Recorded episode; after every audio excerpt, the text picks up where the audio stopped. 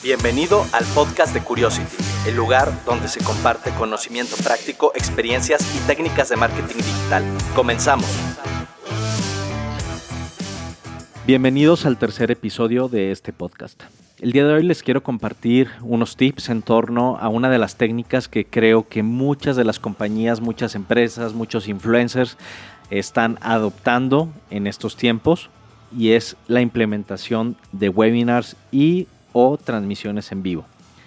Eh, esto es porque he notado que muchas compañías están volcando a estar haciendo webinars en serie y de pronto quizá nos toca que no estemos obteniendo los resultados que estábamos esperando. Eh, los webinars son una excelente herramienta que nos ayuda a construir relaciones con nuestros clientes, con nuestras audiencias. Eh, y hay que tener siempre en cuenta que no todas las personas que se están registrando en nuestro webinar van a participar, van a, es decir, no todas las personas que entran y se registran en un formulario que les dejamos para que se conecten a nuestro, en nuestro webinar, si en, caso de que sea un webinar cerrado y tengamos un landing page donde se tienen que registrar, no todas las personas que se registran se van a conectar por un lado. Por otro lado, si lo estamos haciendo a través de una transmisión en vivo, pues es muy probable que nos demos cuenta cuando estemos analizando estadísticas que el tiempo de retención que estamos teniendo no es lo que estábamos esperando. De hecho, si buscan benchmarks en torno al tiempo de retención que podemos esperar de nuestra audiencia en Facebook, quizás se sorprendan que el tiempo de retención promedio que tiene un video de Facebook es alrededor de 10 segundos.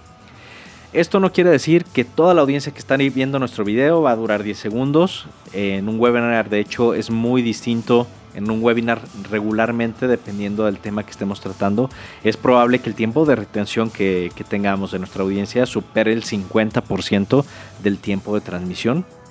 Y si vemos estos números, quizá muchos piensen no tiene caso hacer transmisiones en vivo a través de Facebook o transmisiones abiertas.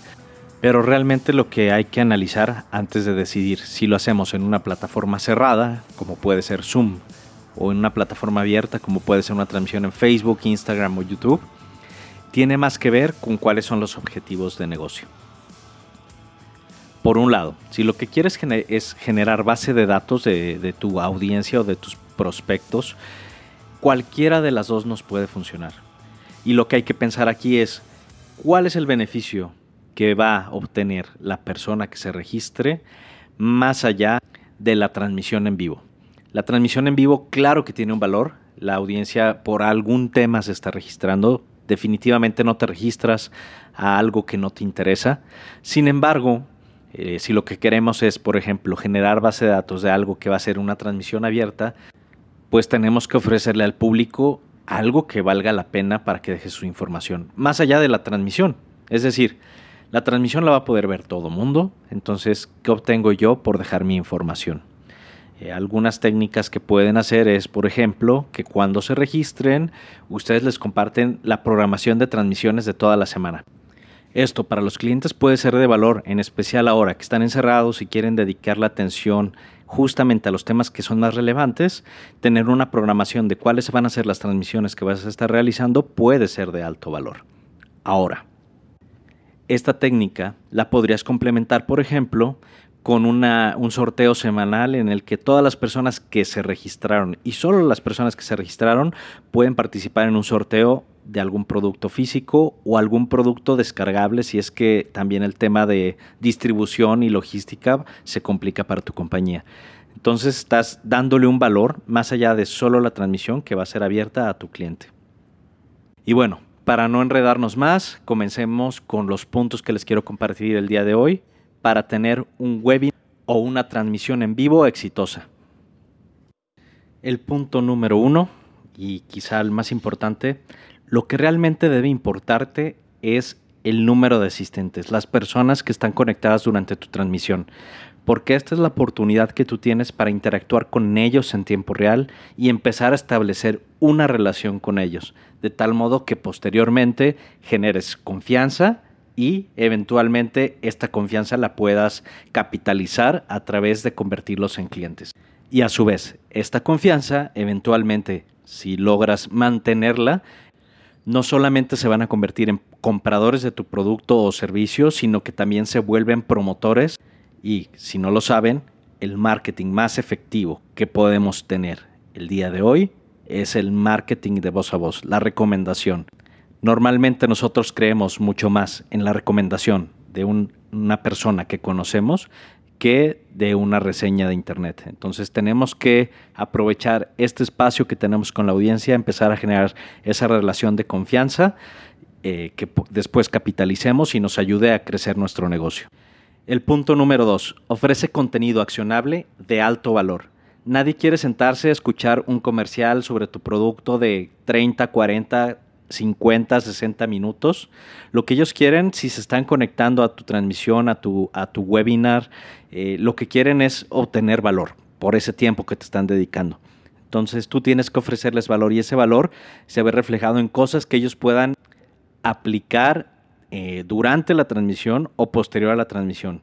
Nada teórico, cosas que puedan eh, implementar en el instante. Si tú eres un gimnasio, pues definitivamente al, al momento de estar poniendo rutinas, definitivamente eso es un contenido 100% accionable en el momento. El usuario está conectando y está haciendo uso de la información que le estás compartiendo. Ese es el ejemplo de un contenido accionable y de alto valor.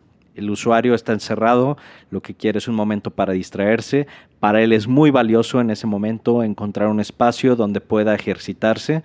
Entonces, eso sería el ejemplo de un contenido accionable y de alto valor.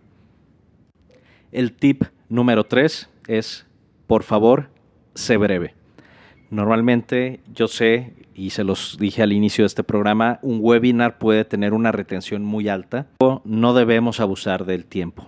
Es decir, justo ahora que estamos peleando por la atención de las personas que se encuentran en sus casas y que está creciendo el consumo de, transmisiones en vivo, no abusemos, usemos el tiempo sabiamente y dediquemos como recomendación, si vamos a estar compartiendo eh, mucha información, eh, pues seamos breves, dejemos 30 minutos para presentar la información que queremos, 40 minutos máximo, y siempre dejemos un espacio para preguntas y respuestas. Para este, este espacio es increíblemente valioso para las personas. Es el espacio donde pueden resolver cualquier duda que tengan. Si hacemos esto eh, bidireccional, definitivamente los usuarios encontrarán mucho más valor que si lo hacemos unidireccional y no tenemos esa interacción. El tip número cuatro, y esto aplica puntualmente para todos los que están haciendo transmisiones sin avisarle a sus audiencias. El punto número cuatro es envía recordatorios. Y esto va muy en serio. Trata de hacer por lo menos tres recordatorios y empieza desde una semana antes, un día antes y una hora o 15 minutos antes de que empiece tu transmisión. Esto va a ir dependiendo obviamente también de la respuesta que tengas de tu audiencia. Estas no son leyes absolutas, tienes que escuchar también cómo responde la audiencia a estos mensajes, pero es importante que les recuerdes porque justo si tenemos un tiempo limitado, tenemos eh, recortado el tiempo de atención que tenemos de nuestros usuarios, mientras más estemos recordándoles el momento en que va a ser nuestra transmisión, es mejor, porque ellos van a dedicar y van a apartar ese espacio para dedicar a escucharnos, a ver qué tenemos que decirles. Además, ya decíamos al inicio que no toda la audiencia que se registra o que está esperando la transmisión se conecta. Si no reforzamos con recordatorios, evidentemente el número de personas que se van a conectar a la transmisión en vivo va a ser menor. Y como ya lo decíamos en el punto número uno, lo más importante son las personas que se conectan a nuestra transmisión en vivo. Punto número cinco, ofrece un obsequio de agradecimiento. Y por obsequio no me refiero a que tenga que ser algo físico, no necesariamente. Puedes ofrecer un contenido especial, una promoción, algo que solamente las personas que están conectadas a tu transmisión en vivo van a poder aprovechar. Ese regalo que solamente estas personas pueden aprovechar. Y la ventaja que tienes, si es un contenido descargable, un contenido digital, es que estas mismas, personas que lo están recibiendo y lo están aprovechando nos van a ayudar a difundir el mensaje con sus amigos, con sus familiares, para decirles, eh, aquí hay un contenido súper interesante y la empresa, compañía o influencer que me lo regaló está haciendo transmisiones en vivo y está regalando más contenido de valor. Entonces ellos mismos nos van a ayudar a crecer la comunidad. El punto número 6, fomenta el feedback. La retroalimentación de tus clientes es lo más importante para que tú vayas mejorando tus transmisiones, tus webinars.